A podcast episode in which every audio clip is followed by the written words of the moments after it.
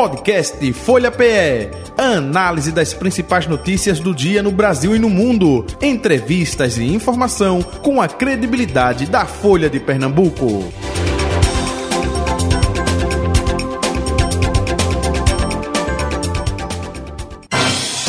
Folha Política. Bem, vamos uh, falar sobre hoje, não é diferente, sobre o que está acontecendo desde o último sábado, né, para cá, é, a invasão do Hamas ao território israelense e a contraofensiva, repercussão, né, o Brasil dentro desse contexto.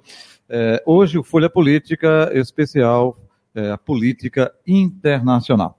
E para isso nós estamos recebendo em nosso estúdio o professor Antônio Henrique Lucena, cientista político, professor de Relações Internacionais da Unicap, Universidade Católica de Pernambuco, com a gente. Professor, muito bom dia, prazer revê-lo, seja bem-vindo. Tudo bom? Olá, meu caro Jota, é uma satisfação estar aqui com vocês, é, também com a Betânia, com o Jader, para discutir a temática. Muito bem, Jader Tashilinskis, ele é professor de História Judaica e também coordenador de comunicação da Federação Israelita aqui de Pernambuco com a gente. Professor Jader, muito bom dia, prazer tê-lo aqui, seja bem-vindo. Bom dia a vocês, bom dia aos ouvintes. Vamos tentar tratar desse tema muito complexo, da forma mais didática possível. Perfeito. Agradeço aqui a sua colaboração, estar com a gente aqui, professor Antônio Henrique e Luciana também. Uhum. Betânia Santana, colunista de política da Folha de Pernambuco. Bom dia para você, Betânia. Oi, Jota, bom dia. Bom dia aos nossos convidados. Bom dia a quem nos acompanha nas redes e em casa. Isso. Né, Jota? E hoje a gente tem um assunto bem delicado, um assunto que não é novo, mas uhum. que toda vez que estoura, traz essa repercussão e dessa vez numa dimensão um pouco maior, né? É verdade. E com vítimas e tudo isso que nós estamos noticiando aqui na Folha de Pernambuco, na Rádio Folha, no portal Folha de Pernambuco, enfim. Professor Antônio Henrique Lucena, uh, vamos até situar o nosso ouvinte, né, na 96,7, 102,1 e também o nosso espectador a partir de agora no youtube.com.br Folha de Pernambuco e no Facebook arroba Rádio Folha PE. Betânia disse, não é de hoje, não é um conflito antigo é, para situar né, os nossos ouvintes e os nossos espectadores. É, origem de quando isso? Origem milenar, não necessariamente, na história é, contemporânea, algo mais recente, pós Segunda Guerra Mundial, por favor. Isso. É, discutindo algumas questões é, já históricas, né, depois passando a bola para o nosso querido Jader. Ah, bem, o início de tudo, né, a gente pode colocar que foi justamente o plano de partilha né, é, daquela região do Oriente Médio, ah, em que foi é, discutido na Assembleia Geral das Nações Unidas a solução de, de dois estados. Né, é, nós tivemos né, é, a votação, ah, foi muito apertada, mas que contou também com a importante colaboração do ah, ministro Oswaldo Aranha, né, uhum, né, brasileiro. brasileiro uh, que uh, ficou determinado né, uh, o território de Israel, né, o que seria o Estado de Israel, e também o Estado da Palestina. Os países árabes eles se opuseram, e logo depois dessa. que foi né, colocado justamente esse plano, foi começado a ser colocado em prática. o embrionário Estado de Israel foi atacado já pelos, pelos árabes. Né? Uhum. E aí a questão é, vem se arrastando. Isso em 1948, não foi, professor? Isso, exatamente. Uhum. É, e aí a coisa vem se arrastando ao longo de vários anos, nas guerras né, que uh, também uh, alteraram em muito né, a organização territorial daquela área. Né, nós tivemos a Guerra de Independência de 1948, depois a gente teve uma guerra em 1967, a Guerra dos Seis Dias, que em grande medida deixou mais ou menos a conformação territorial como ela está hoje, uhum. 67 que aí a gente também é importante destacar. 1967 foi um grande acerto de inteligência de Israel, uhum. em que foi feito um ataque simultâneo a vários países uh, e Israel venceu a guerra, né, é, rapidamente em seis dias. Depois, em 1973, teve que ficou conhecido como a Guerra do Yom Kippur, né, que foi uma, uma retaliação, digamos assim, é, tanto dos egípcios como também dos sírios. Uhum. E nessa Guerra de 73 foi uma falha de inteligência de Israel. Né? É, a guerra, em grande medida, foi vencida por, por Israel, mas Israel desocupou boa parte dos territórios que tinham sido ocupados naquela época, como, por exemplo, a Península do Sinai né, e outras, é, outras regiões. Depois, outras operações aconteceram, como a Operação pelo, pela Paz é, na Galileia, e veio desde então nessa disputa é, assimétrica né, com alguns grupos é, palestinos, principalmente aqui o caso do Hamas, uhum. e esse conflito que estourou, essa nova guerra né, de Israel contra o Hamas, é bom a gente enfatizar isso, tá? É, foi um, uma gigantesca falha de inteligência do, do Estado de Israel, que não conseguiu, pelo menos, prever minimamente né, alguns dos movimentos que aconteceram. Uhum. O professor Jade pode complementar. Isso, daqui a pouco eu chego lá, professor, me permita. Mas ainda com o senhor eh, professor Antônio Henrique Lucena. É, então, opa, 1948, eh, criação do Estado israelense, criação também do Estado palestino. O Estado de Israel se consolidou, o Estado palestino não. Não, é, uma série de tentativas né, foram feitas nesse sentido, ah, como principalmente a proposição de Israel né, de trocar territórios por paz, mas que foi recusada várias vezes também né, pela, pela autoridade palestina, na época também por Yasser Arafat, uhum. é, quando estava vivo e à frente da autoridade. Né. Atualmente ela, é, a autoridade palestina ela é liderada por Mahmoud Abbas. É, houve um movimento muito importante que foi os acordos, os acordos de Oslo, né, que muitos criticam por algumas falhas, etc., mas que justamente vai criar a autoridade palestina, né, o que seria mais ou menos esse também uma, uma espécie de conformação do que seria um Estado palestino. Né? Agora, é claro, tem muitos problemas, quer dizer, você tem um, um Estado sem é, é, com é, descontinuidade territorial, né, porque uhum. você tem a parte da Cisjordânia e tem a faixa de Gaza. Né? Então, ou seja, isso termina gerando bastante discussão né, de como é que isso pode, inclusive, ser para o futuro. Uhum. Pois não, agora sim vamos com o professor Jada. Professor, é, vamos falar um pouco justamente é, dentro desse contexto, né? Claro, como eu disse na abertura, o senhor é, representando aqui, né? Israel, e a gente viu de sábado para cá o que está sendo considerado por muitos como, eh, guardadas as devidas proporções, o 11 de setembro para os Estados Unidos da América, como eh, justamente o 7 de outubro agora para Israel. O que a gente pode passar também para o nosso ouvinte, o nosso espectador com relação a isso, hein? É, em proporções muito maiores relativas, né? A quantidade de vítimas israelenses, vítimas civis, é, nesses dias, né, do início do conflito com Hamas, são numa proporção muito maior do que o número de vítimas norte-americanas no 11 de setembro. Esse assunto é muito complexo muito. e eu vou tentar pontuar alguns aspectos que eu acho que são relevantes para que o público possa acompanhar e entender. A primeira questão é que, quando falamos de Israel e Palestina, nós falamos de dois povos que têm vínculos com aquela região e que tem direitos à sua autodeterminação nacional. Perfeito. Eu acho que todos que tratam com responsabilidade dessa questão devem partir desse princípio. Não existe um que tenha direito e o outro não, ou vice-versa. Isso procurou ser contemplado, como bem colocou Antônio Henrique, na decisão da Assembleia Geral da ONU de 47, quando propôs dividir o que restou da então Palestina do mandato britânico porque inclusive parte dela já tinha sido na década de 20 desmembrada para se criar o reino da Transjordânia, atual Jordânia, e a decisão colocava exatamente que se criaria dois estados, o chamado Estado Judeu da Palestina e o Estado Árabe da Palestina. Se essa decisão tivesse sido cumprida, estamos agora a há quantos 75 anos depois, uhum. talvez não tivéssemos uma história de tantas lutas, de tanto sofrimento, porque justamente é uma decisão que contemplava os direitos dos dois povos. A liderança judaica da Palestina à época aceitou a partilha. As lideranças árabes da Palestina não a aceitaram, bem como o mundo árabe em geral, os países em volta, e como Antônio disse, deflagraram uma guerra que foi chamada Guerra da Independência, 1948-49, a qual Israel saiu vitorioso no final. É importante explicar que parte dos territórios que deveriam compor, vamos chamar agora o Estado palestino, a faixa de Gaza ficou sob controle do Egito, a Cisjordânia ficou sob controle da Transjordânia, uhum. que inclusive mudou à época o seu nome para Jordânia, porque estava com território dos dois lados do rio Jordão.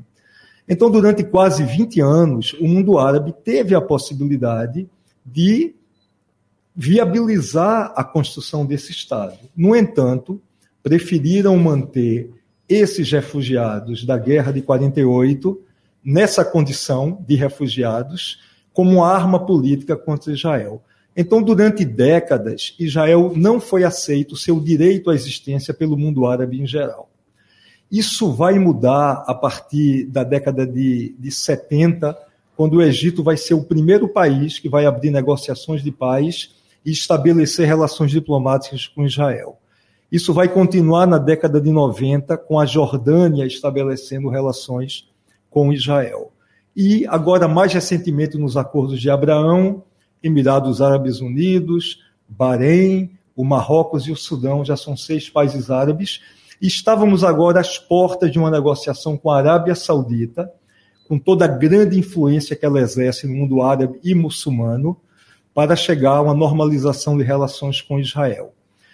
Toda essa normalização de relações, elas abrem um caminho de reconhecimento e de avanço em todos os sentidos, que também poderiam e muito contribuir na criação do Estado palestino. Por que, que esse Estado até então não foi viabilizado? Durante muito tempo, a arma de atuação de grupos palestinos, como a gente vê hoje em dia com o Hamas, era o terrorismo. Ações terroristas, tanto ações, digamos assim, militantes contra o exército de Israel, mas particularmente contra civis israelenses. Desde a década de 90, com os acordos de Oslo, houve um mútuo reconhecimento entre a Organização para a Libertação da Palestina e o Estado de Israel, eles reconhecendo o direito à existência de Israel Israel reconhecendo a OLP como legítima representante do povo palestino. E a criação da autoridade palestina, e no início de um processo que deveria levar à criação de um Estado palestino ao lado de Israel. O Hamas tem uma carta de princípios. O Hamas é quem controla a faixa de Gaza. É, desde essa, Israel saiu em 2005 da faixa de Gaza, 2007, né? completamente. Né? 2007. Não, em 2007 houve eleições ah, tá. vencidas ah, tá. pelo ah, tá. Hamas, ah, tá. mas que logo após se transformou numa guerra civil interna, quando o Hamas executou membros da autoridade palestina, do Fatah, que teve que montar sua capital em Ramallah, na Cisjordânia. Hoje em dia você tem o território de Gaza, administrado pelo Hamas, e territórios na Cisjordânia administrados pela autoridade palestina, pelo Mahmoud Abbas. Com a autoridade palestina, existe a possibilidade de diálogo, da construção de um caminho que leve a um mútuo reconhecimento e a criação, a existência de dois Estados. O Hamas coloca claramente em sua carta de princípios que jamais aceitará a existência de Israel que seu objetivo, na verdade, não é nem pela criação de um Estado palestino, é pela criação de um grande califado no Oriente Médio que se baseie nas leis da Sharia, se baseie no, no, no, em leis religiosas. Então, é um grupo fundamentalista islâmico que visa impor uma ideologia é, em todo o Oriente Médio, assim como outros grupos, como Hezbollah, sendo que o Hamas ele é, é sunita, o Hezbollah é xiita, assim como o Estado Islâmico, assim como o Boko Haram na Nigéria, são grupos fundamentalistas islâmicos que não lutam por um objetivo político dentro do conceito que nós estamos acostumados, mas luta por implantação de um regime fundamentalista. E nesse sentido, o Hamas, desde que assumiu o poder, o controle da faixa de Gaza, que permanentemente se arma e faz ataques contra território israelense, através de mísseis ou de incursões. Qual país do mundo pode conviver ou pode negociar com um grupo que nega a sua existência uhum. e propõe a sua destruição e, ao mesmo tempo, é, atenta contra a sua soberania territorial permanentemente. Uhum. Professor, desculpe interrompê-lo, mas é importante, é, pelo que o senhor está falando, uma coisa é o Hamas. Isso. Outra coisa são os palestinos. Perfeitamente. Porque quando vem para o Brasil, as pessoas misturam e assim, a causa palestina. Opa, a causa palestina é uma coisa. É, o intuito do Hamas é outra. É importante frisar isso, né? Perfeitamente. Porque muita gente assim, não, eu sou defensor da causa palestina e coloca até é, eu não vou saber, é, não, mas é, o, o, lenço, né, é, que simboliza é, é, palestino, o lenço quadriculado, como a gente diz aqui, enfim, porque eles precisam também ter um país, precisam ter uma nação, precisam. E, e as pessoas misturam isso aqui no Brasil, né? Perfeitamente. A, a, até a gente teve, do ponto de vista político, nós estamos Folha Política, Política Internacional hoje, o Guilherme Boulos já teve a dissidência na pré-campanha dele é, com um israelita, que durante o processo da Covid-19, foi um dos médicos que defenderam eh, justamente a, vacinação lá em São Paulo. Era Dr. secretário... Gorenstein. Pronto, Gorenstein. Gorenstein. Justamente, porque ele apoiava Boulos, sendo que Boulos, não, eu sou de esquerda e de esquerda apoia a causa palestina. Opa, mas apoiar a causa palestina não quer dizer apoiar o Hamas. É importante passar isso para o nosso ouvinte, o nosso espectador. Perfeito. Uhum. Ô, ô Jota, Betânia. só complementando, porque a gente estava justamente antes de entrar no estúdio conversando um pouco sobre isso. Pois. Claro. A gente não está se referindo hoje a um conflito entre palestinos e israelenses. Uhum, a gente está tratando de Israel versus Hamas. É isso, professor? A causa palestina é uma causa justa, uma causa que deve ser abraçada pela comunidade internacional. Em muitos momentos, governos israelenses trabalharam muito seriamente para chegar a acordos definitivos que viabilizem. Não há uma solução definitiva na questão do Oriente Médio, na questão Israel-Palestina, sem a criação de um Estado palestino, mas temos que diferenciar o que é o legítimo direito. E é importante frisar que certamente os palestinos, o povo palestino é uma grande vítima de tudo isso. A questão é identificar o que ocasiona o sofrimento do povo palestino, o quanto suas lideranças são ou não comprometidas em solucionar ou em manter permanentemente uma luta contra Israel, uma luta que não vai chegar nunca a um bom termo. Então, acho isso é preciso entender como é que políticos brasileiros de esquerda endossam um movimento que age contra, são misóginos, que não reconhece o papel da mulher na sociedade, que oprimem suas mulheres, regimes homofóbicos, regimes que executam pessoas em praça, em praça pública sem julgamento sumário. Então é muito importante entender que quando você tem uma ideologia, você, você, você precisa compreender o contexto de um conflito, o contexto dos atores da região e diferenciar o que é o legítimo apoio à causa palestina, o que é apoiar um grupo terrorista, fundamentalista, que prega o ódio, que ensina crianças pequenas a odiar os judeus e a odiar o mundo ocidental, que arma essas crianças, que cometem um crime contra a humanidade ao fazer isso e que transforma em novos fanáticos que vão continuar reproduzindo esse conflito. Uhum. Professor Antônio Henrique quer pontuar? Sim, uh, complementando o Jader, é, é, importante né, que o nosso ouvinte né, é, também perceba que a, nós devemos, inclusive, ficar atentos a esses binarismos. Né, quem é disso o que, apoia isso o que. Não, uhum. você pode perfeitamente querer apoiar a causa palestina, defender que os palestinos tenham direito a um Estado e, ao mesmo tempo, você condenar uma ação terrorista que aconteceu efetivamente no sábado. O que é que o, o, que é, que é o Hamas? O Hamas é, um, é uma organização terrorista internacional reconhecida assim por vários países que cometeu atos escabrosos a partir do sábado, inclusive prejudicando a própria causa palestina.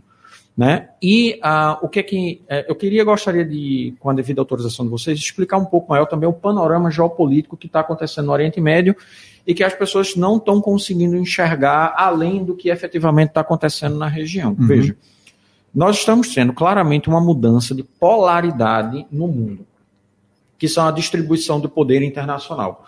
A gente está ocorrendo isso desde o período da guerra da Ucrânia, né, que efetivamente está acontecendo lá, e a, a, também no Oriente Médio está ocorrendo essa mudança de polaridade. Israel, que obteve muitos sucessos diplomáticos, como o Jader muito bem colocou, dos acordos de Abraão, de celebrar acordos com esses países árabes, está desbalanceando a, a, a, a, balança de poder e também de interesses naquela localidade. Então, veja, Israel celebrando acordos com Emirados Árabes, com Sudão, Marrocos, e agora, recém acordo com, com a Arábia Saudita, uhum. isso ia prejudicar diretamente uma balança de poder que é justamente a da Arábia Saudita com o Irã.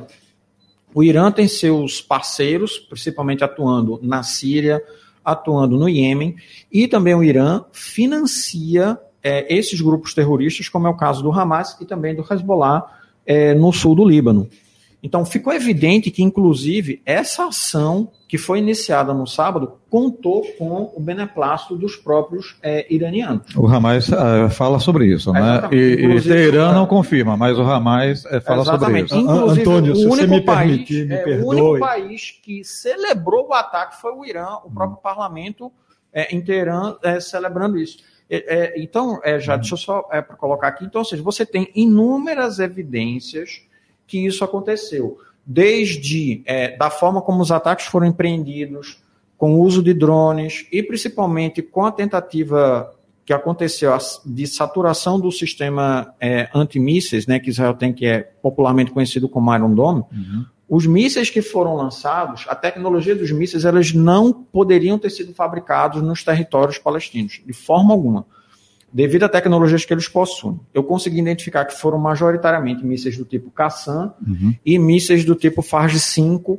que eles têm uma tecnologia que não dava para ser public... não dava para ser fabricada internamente. E esses mísseis não teria, isso não teria condições de fabricar esses mísseis. Então, não esses... teria estrutura para isso. Exatamente, porque você requer uma indústria de defesa bem estruturada nesse sentido, principalmente de proponente dos mísseis, que é sólido, né, é, o alcance deles. Então, eles vieram do Irã. O problema é como é que eles chegaram lá. Tá? Então, essa é uma coisa que a gente pode colocar.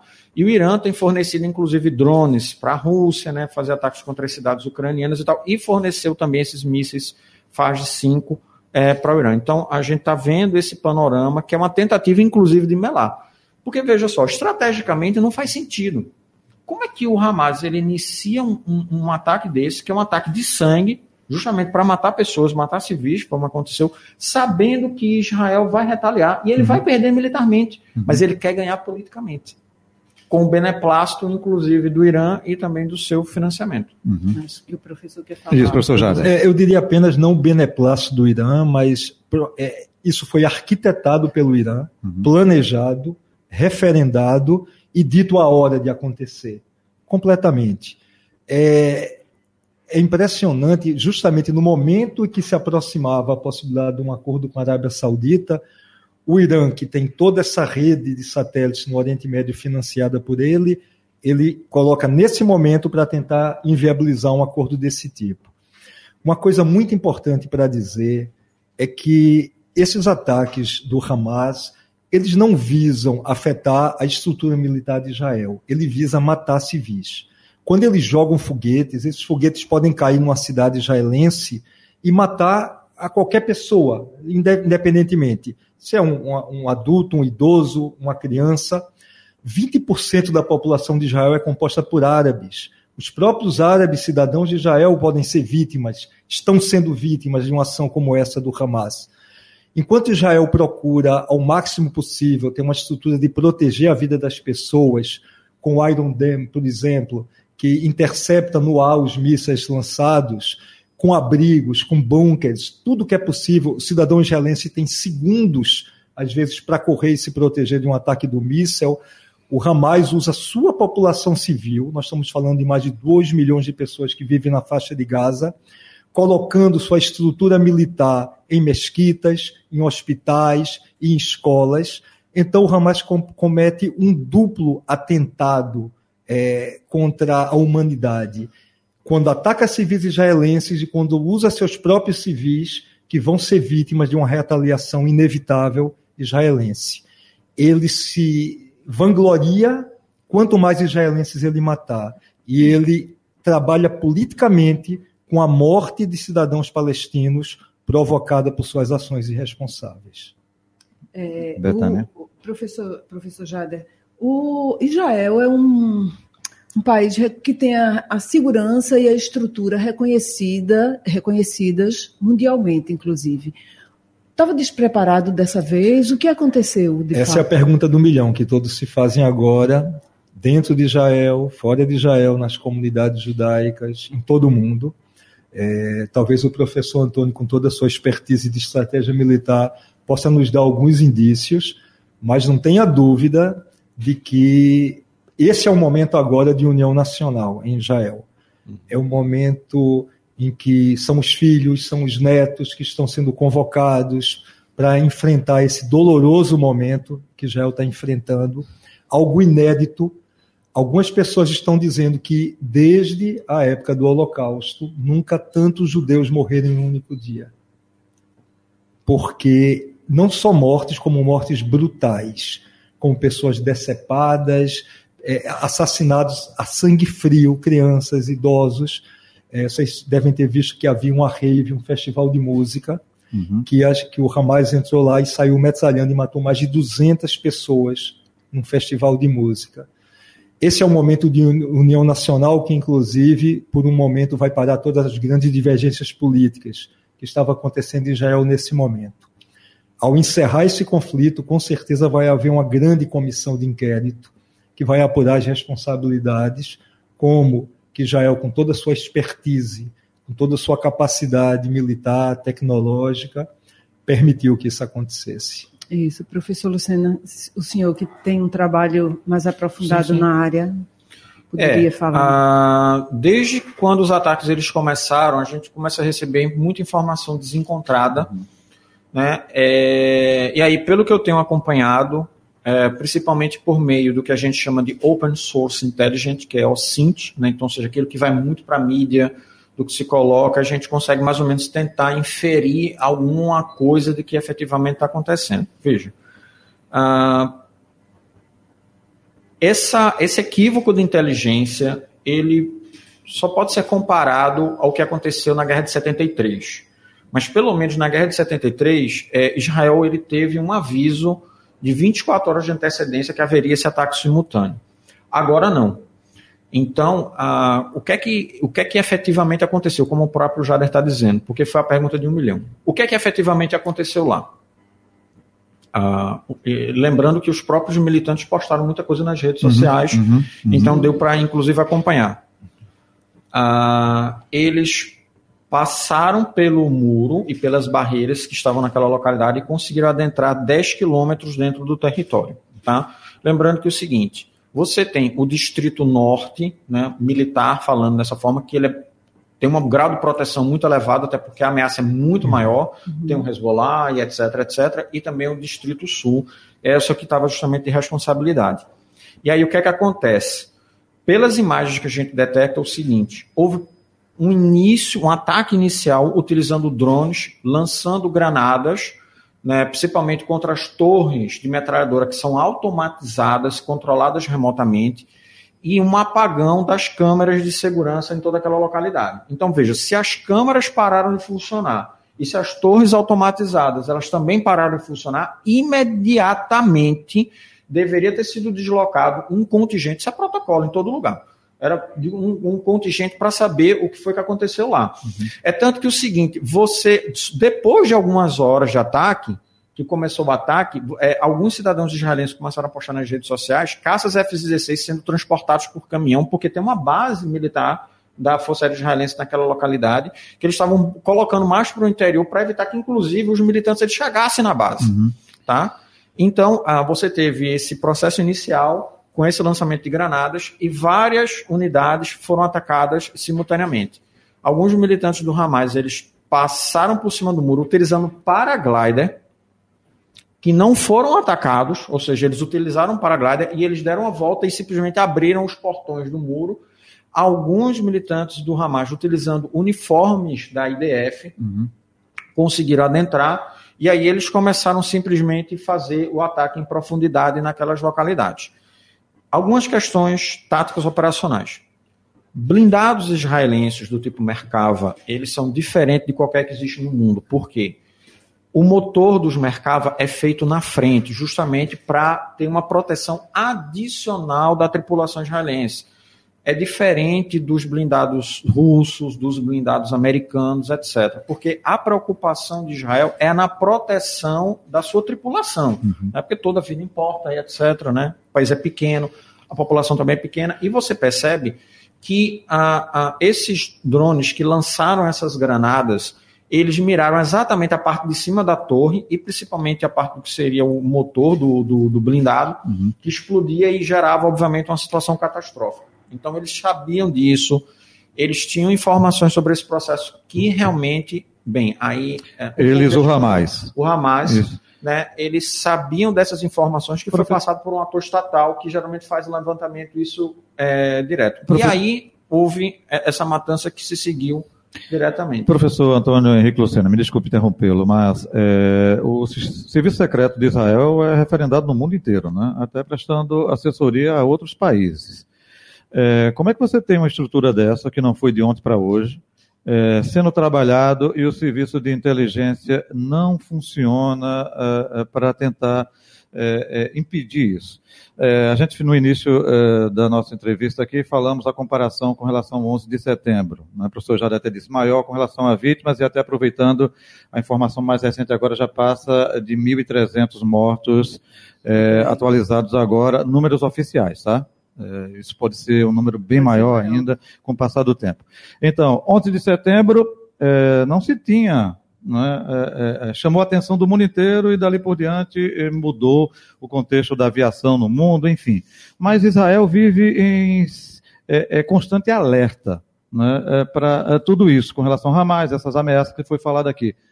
Cadê o serviço secreto israelense? Cadê a inteligência israelense para detectar isso? Pronto, esse aqui é, esse, esse aqui é, é a grande, é o grande ponto que a gente ainda não sabe responder. Porque veja bem, é, pelo que eu estou acompanhando, haverá, um, haverá mudanças muito profundas é, dentro do sistema de inteligência. Porque a gente tem o Shin Bet, a MIA, que são responsáveis pela defesa interna.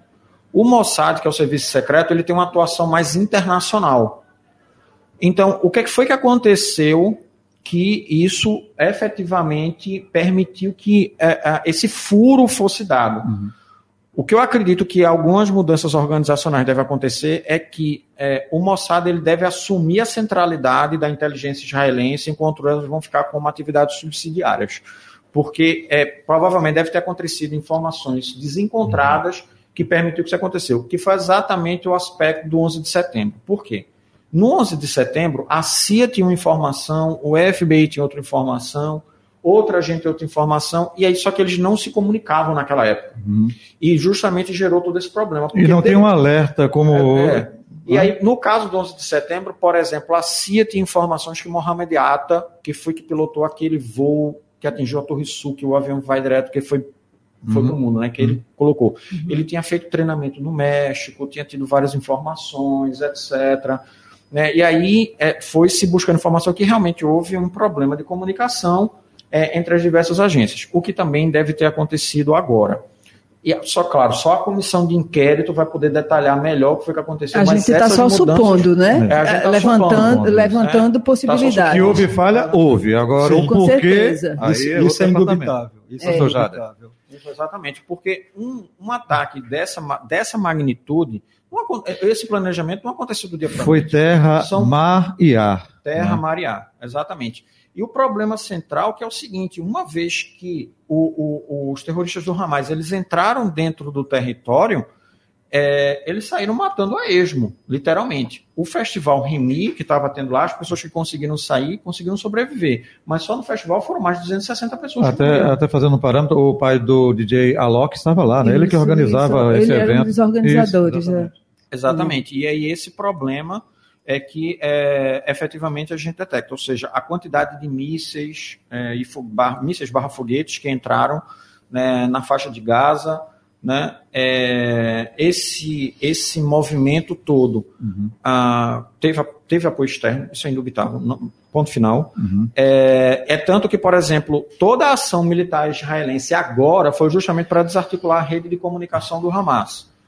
O centro de operações dele, para tentar, obviamente, é tentar mutar, né, tornar o Hamas mudo nessa comunicação com a parte externa. É tanto que a eletricidade foi cortada, a internet também foi cortada, uma série de outras questões na faixa de Gaza foi nesse sentido. Agora, que realmente a falha de segurança ela foi catastrófica, isso sim né, e apurar exatamente como esses processos se deram. Porque, veja, a região é muito bem protegida. Uhum. Tá? Com é... torres remotas, câmeras, Isso. etc. E você vê tudo falhando, caindo em sequência e a coisa. E ninguém, não... se, e ninguém reagiu não, e de imediato. Coisa, não, é, assim. Já era para você ter efetivamente lançado né, um, um, um ataque já é, é, preventivo nesse sentido. Professor Antônio Henrique Lucena, professor uh, Jade, uh, eu gostaria. Uh, um de vocês, ou os dois, enfim, é, explicasse o que é a faixa de Gaza. Porque se fala muito, faixa de Gaza, faixa de Gaza. Puxa, a faixa de Gaza já não é, é observada, ela já não é restrita.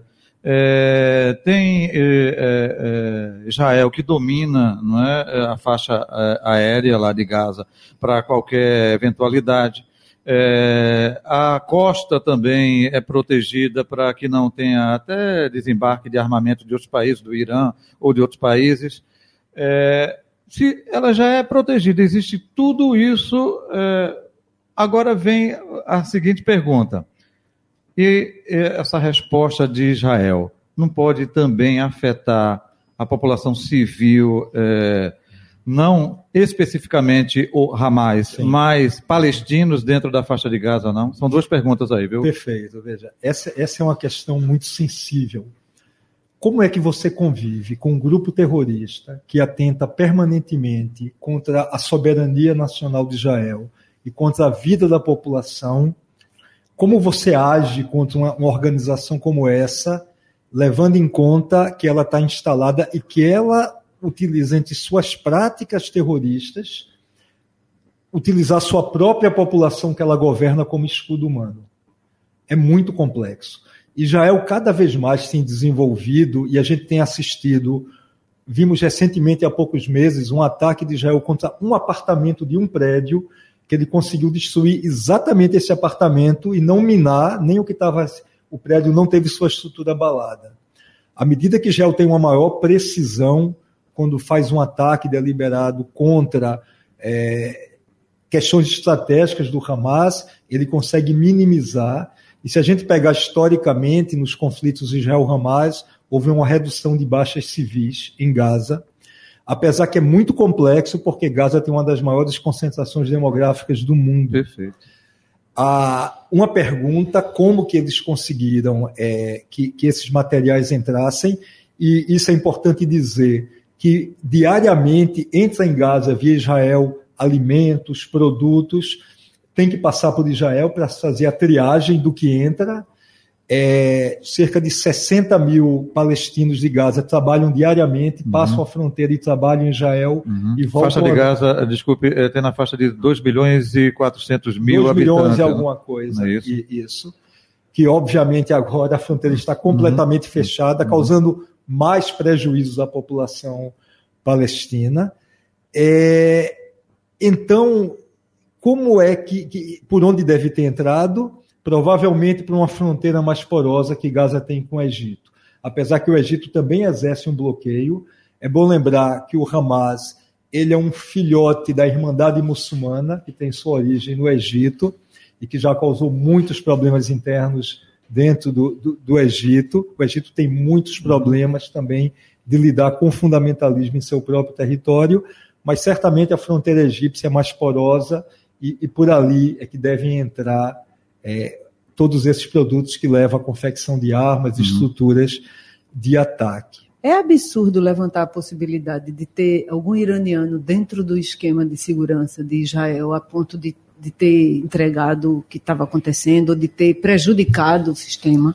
É uma especulação que você traz que não é impossível, me parece difícil. Uhum. Me parece difícil, mas é, todos os países é trabalham com seus esquemas porque é muito, espionagem. É, é, um esquema tão grande, tão organizado, que como acontece uma coisa dessas e é. não existe uma reação Isso. imediata? Eu, eu, gosto sempre de brincar aqui com Folha Política, que eu gosto de botar pimenta no debate. Né? Claro, né? claro. Enfim, é, eu vou botar pimenta também.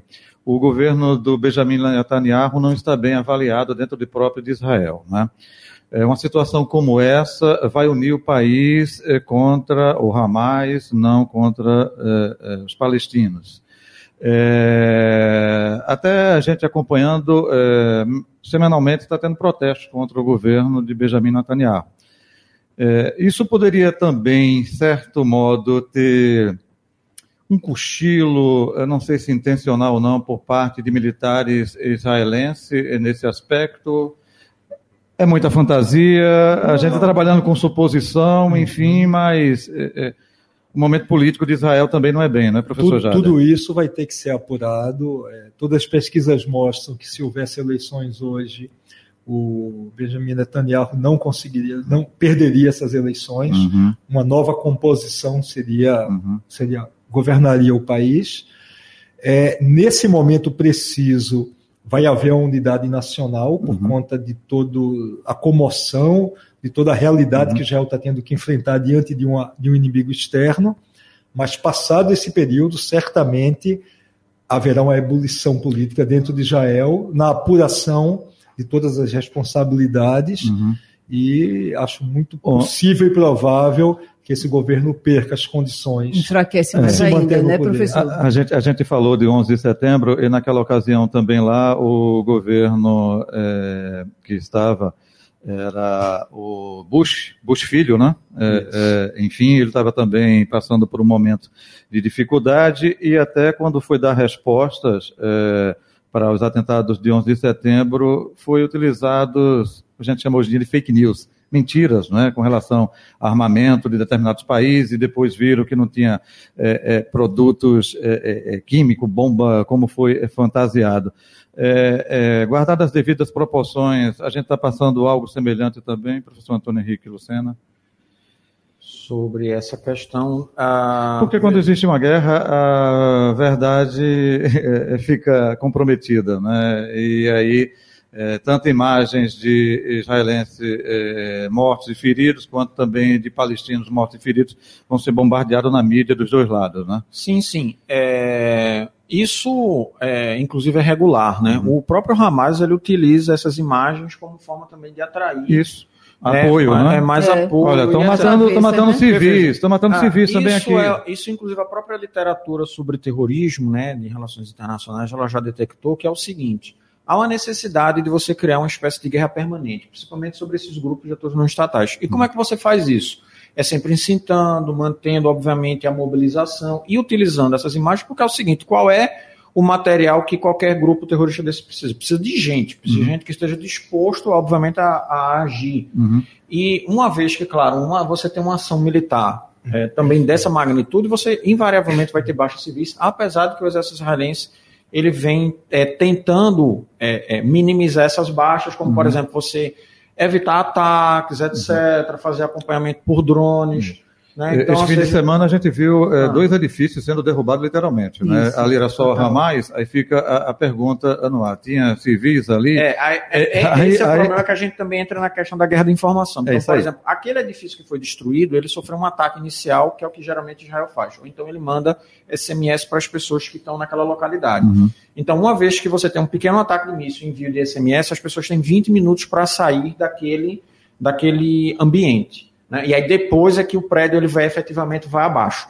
Então a, o protocolo é primeiro envio de SMS, ataque início inicial de baixa capacidade de destruição.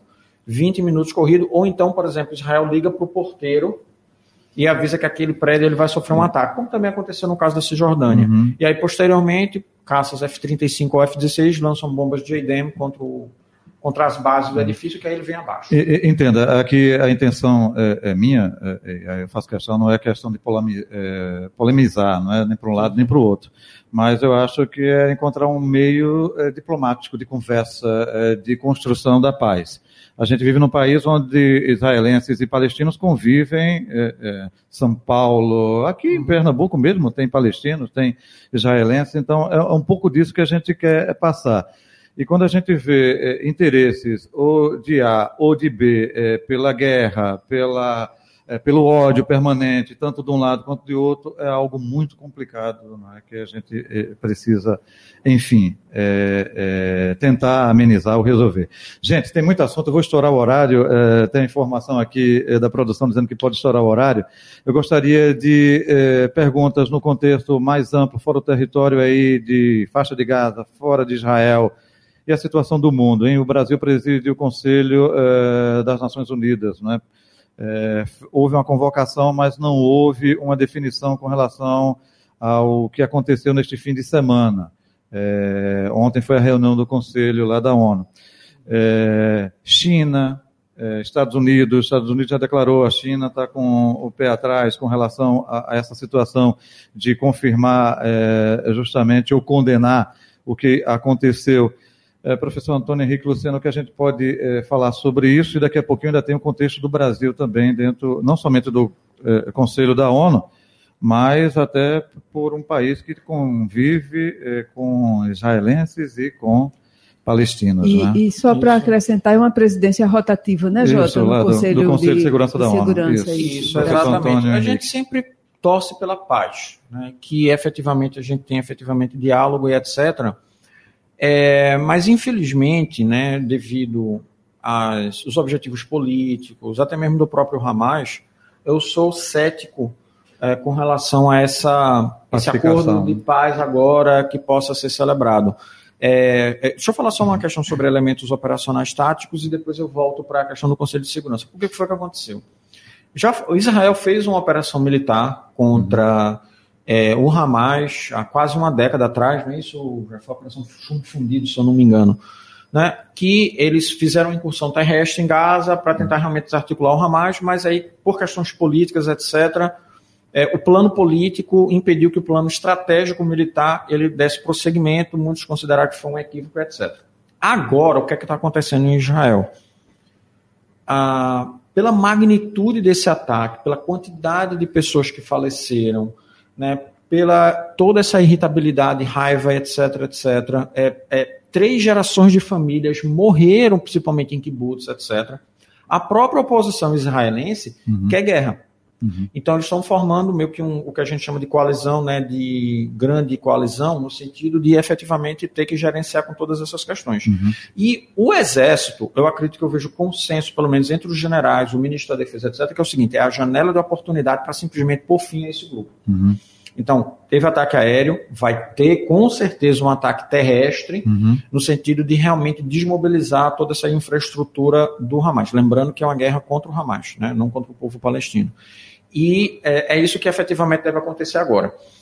Com relação ao Conselho de Segurança, é porque, veja, o Conselho de Segurança das Nações Unidas, só para a gente situar, ele é uma estrutura que nasceu do fim da Segunda Guerra Mundial, depois da Conferência de Potsdam, que o, teriam 10 membros do Conselho de Segurança, agora foram ampliados para 15, uhum. só que a gente tem cinco membros com poder de veto, que foram os grandes vencedores da Segunda Guerra Mundial, Perfeito. e que não há possibilidade, no curto prazo dessa estrutura mudar. A gente tem Estados Unidos, Rússia, China, França e Reino Unido. Só que é o seguinte, no atual contexto, a gente tem uma, um emaranhado uhum. muito grave é, é, é, de relações políticas uhum. que dá um grau de complexidade muito maior. É. Então, por que, que não houve consenso nessa para condenar o Hamas ou coisa uhum. dessa uhum. ordem? Porque você tem Estados Unidos que quer a condenação, França e Reino Unido. Só que China tem reticência porque tem Perfeito. relação com outros estados. Perfeito. A Rússia hoje é dependente do Irã para suprimento de material bélico na sua guerra contra os ucranianos. Os iranianos fornecem munição de artilharia, fornecem drones kamikaze do tipo Shahed 136 e forneceram também os mísseis barra foguete que também foram utilizados agora. Fica então, se a né? Rússia né? condena os outros, vai bater com ele. Né? Então, ou seja, você tem essa situação que é extremamente grave. Ô, professor, e o Conselho de Segurança da ONU não é algo muito democrático, não, e aí já vai gerar um novo debate sobre é, é, transformações na ONU ou não. Porque, opa, se tem cinco membros vitoriosos, opa, a maioria é três, né? Três contra dois. Então passa. A pro... Não é assim, não. Se um der veto, Exatamente. não aprova nada. Né? É, se, se a Rússia disser não quero, acabou. Se você pegar a carta de São Francisco, é curioso porque é o seguinte: onde se fala exatamente sobre o Conselho de Segurança, se você procurar a palavra veto, você não vai encontrar. Você não vai ter. O que eles colocam é o seguinte: é, deve ser por maioria simples, não havendo discordância dos membros permanentes. Então, o que é que isso significa? Se um não tem que concorda, ter unanimidade. tem que ter unanimidade entre esses cinco permanentes. Se não houver unanimidade, aí, por isso que hoje o Conselho ele está paralisado, desde a resolução 1978, que foi do ataque à Líbia. Uhum. Então, desde que é, terminou depondo é, Muammar Gaddafi. Então, de lá para cá, por causa de uma série de interesses, questões atreladas, etc., apoios e tudo mais, o conselho hoje realmente ele está paralisado, né? Ele só consegue decidir questões menores, né, de repúdio, etc. Mas essas grandes problemáticas que estão acontecendo é muito complicado. Até mesmo porque você tem uma guerra de narrativa, por exemplo. Como é que você vai lidar com essa questão de guerra? Por exemplo, a Rússia está numa guerra na Ucrânia, mas oficialmente eles não estão em guerra porque é uma operação militar especial. Isso. É. Né? Então, como é que fica isso? A China também está se beneficiando muito desse comércio com a Rússia, é, na venda de uma série de outras coisas por causa das sanções. Também está fornecendo muita coisa. A Coreia do Norte também está vendendo, etc. E todos, você tem toda uma relação nesse sentido, desse mundo em uma rumando para uma configuração muito polar é, que termina resguardando em todos esses aspectos. Fora que o contexto político do Oriente Médio, ele também é muito complicado. Então você tem que ir pisando em ovos para você devagar, né? lidar exatamente com todos esses aspectos. Olha, só para você ter uma ideia, guerra na Síria, desde 1915, uhum. guerra civil na Síria. Você tem atores estatais dentro da Síria, que é a Arábia Saudita, a própria Rússia, Isso. que operou pra, contra o Estado Islâmico, e o Hezbollah. Só que existe um acordo informal, tácito, entre é, Israel e Rússia, principalmente para monitoramento do que acontece do material bélico que chega ao Hezbollah. Né? E aí, como é que fica toda essa situação? Eita. Tanto que Rússia vai ficar só, gente, pelo amor de Deus, vamos ter parcimônia. A Rússia pedindo parcimônia dos dois lados. Né, para você ver Porque como a situação entre complexo, complexo. É, exatamente. Não somente interno, mas é, externo. Num governo hoje da Arábia Saudita, que é do Mohammed bin Salman, que quer colocar o país em posição de evidência, isso se choca diretamente com o Irã, que também apoia o governo de, de, de a, do Assad, uhum. tá certo? Que é filho daquele homem que estruturou a guerra de 73 do Rafael Assad contra Israel. Então uhum. é uma situação muito difícil, complicada, com muitos atores envolvidos, por uhum. isso que a uhum. gente classifica como conflito intratável. Agora, aproveitando a deixa ainda, Brasil dentro desse contexto o Brasil fica em cima do muro, como sempre. Né? Então, ou seja, o Brasil ele tenta ter boas relações. Em cima do muro, mas nesse aspecto é positivo, tá, gente? Só. É, é, é nesse é, sentido, é, é, é, agir diplomaticamente, é isso, né? Termina agindo diplomaticamente, até mesmo porque o Brasil é um país que é carente de recursos militares, etc. E é, geralmente ele condena de forma diplomática uhum. é, naquele, na, naquela região. O Brasil tentou chegar a algum acordo né, uhum. via Conselho de Segurança, mas a situação é muito complicada. Mas ontem condenou justamente esse atentado do Hamas. Isso, né? condenou o atentado do Hamas. Né, é, pelo menos eu vi um tweet do presidente Lula condenando Isso. O, o ataque propriamente dito. E o embaixador também lá na é, ONU. É, é exatamente, é, e fez nesse sentido. Mas o Brasil provavelmente deve ficar um pouco distante desse caso. O, o que não... o Brasil está agindo, pelo menos o que eu estou vendo, é retirar uhum. os soldados, é, perdão, retirar os, os brasileiros, brasileiros, que estão lá, os turistas que estão lá, já foi enviado. É, aviões um cargueiros KC-390. Já está na Itália. já está entrando para lá, está na Itália e vão colocar, inclusive, parabenizar a atuação do ministro Alessandro Candeias, que é embaixador brasileiro na Palestina, que está prono e plática esse, esse plano de contingência de retirada de brasileiros lá. São seis aviões, um já está na Itália, esperamos justamente é, autorização lá é, de Israel para é, tirar os brasileiros. Mil brasileiros pediram repatriação. Alguns estão com passagem marcada para amanhã, para quinta-feira, mas dentro desse contexto não sabe se os voos comerciais irão operar ou não. Quando é de uma nação, aí é, é bem mais rápido. E tem é, brasileiro desaparecido. Né? Então, tem três né, brasileiros até agora. Estavam no festival. Professor Jada, é, 14 mil brasileiros moram em Israel. Não é Isso. que vem 14 mil, não, tá, gente? Porque muitos é, têm é, vida lá em Israel. São casados. São, são os que querem. É, os que quer... vêm são os que querem. São em turistas, geral, não pretendem, não pretendem sair de Israel. Esses mil que são turistas, turismo religioso muito forte, né? Israel. É Exatamente. É muito turismo evangélico, por exemplo, e que devem estar precisando nesse momento sair, uhum. sair dessa zona de guerra. Eu queria fazer uma observação que eu acho importante. Muitas vezes a gente vê na mídia ações pontuais do exército israelense em cidades da Cisjordânia ou em relação à própria faixa de Gaza, e em geral sofrem uma condenação internacional muito forte. E as pessoas às vezes não têm a dimensão que uma ação como essa é para evitar um atentado planejado, justamente questões que a inteligência é, descobre e se faz uma ação preventiva. Eu gostaria de relembrar que alguns anos atrás, quando da inauguração da embaixada americana em Jerusalém, quando os Estados Unidos decidiu transferir sua embaixada para Jerusalém, houve uma grande concentração de militantes do Hamas na fronteira com Israel, nessa mesma fronteira, que eles começaram a fazer uma ação de derrubar a cerca e fazer, à época, uma incursão dentro de Israel, não da mesma forma organizada como agora, mas eram milhares de pessoas ameaçando adentrar o território israelense e que Israel fez uma contra-ação que terminou com a morte de algumas dezenas de militantes do Hamas e houve uma grande condenação por essa ação de Israel. Imaginem se um dia antes Israel tivesse tido acesso e descoberto toda essa ação que aconteceu e tivesse feito uma ação pontual na faixa de Gaza. e tivesse levado à morte de alguns militantes do Hamas. As pessoas não teriam a dimensão do, do que poderia ter acontecido se essa ação não tivesse sido executada e provavelmente condenariam Israel por estar matando inocentes ou coisas do tipo. Então, essa dimensão que eu quero dizer que já é um país muito pequeno, um país do tamanho de Sergipe, sendo que um Sergipe muito estreito. A maior parte da população israelense fica na faixa litorânea. Em alguns lugares, Israel tem 14 quilômetros de largura. É daqui para Boa Viagem. Isso é numa planície. As regiões da Cisjordânia ficam no planalto montanhoso.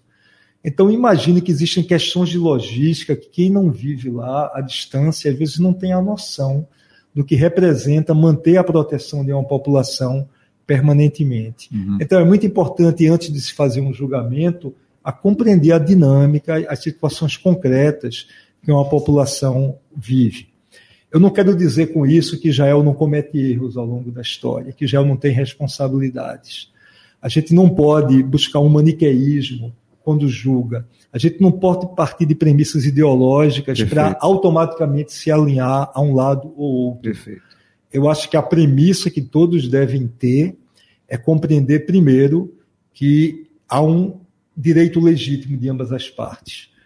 O movimento nacional judaico que levou à criação do Estado de Israel é um movimento legítimo. O movimento que visa prover ao povo palestino uma pátria própria é um movimento legítimo. E nós temos que apoiar a quem, dentro desses dois vetores, trabalham no campo da paz e da negociação. Uhum. Não se chegará a uma solução nunca pela violência, Perfeito. pela via armada. Perfeito. Então, essa é a grande responsabilidade dos grandes atores internacionais nesse conflito.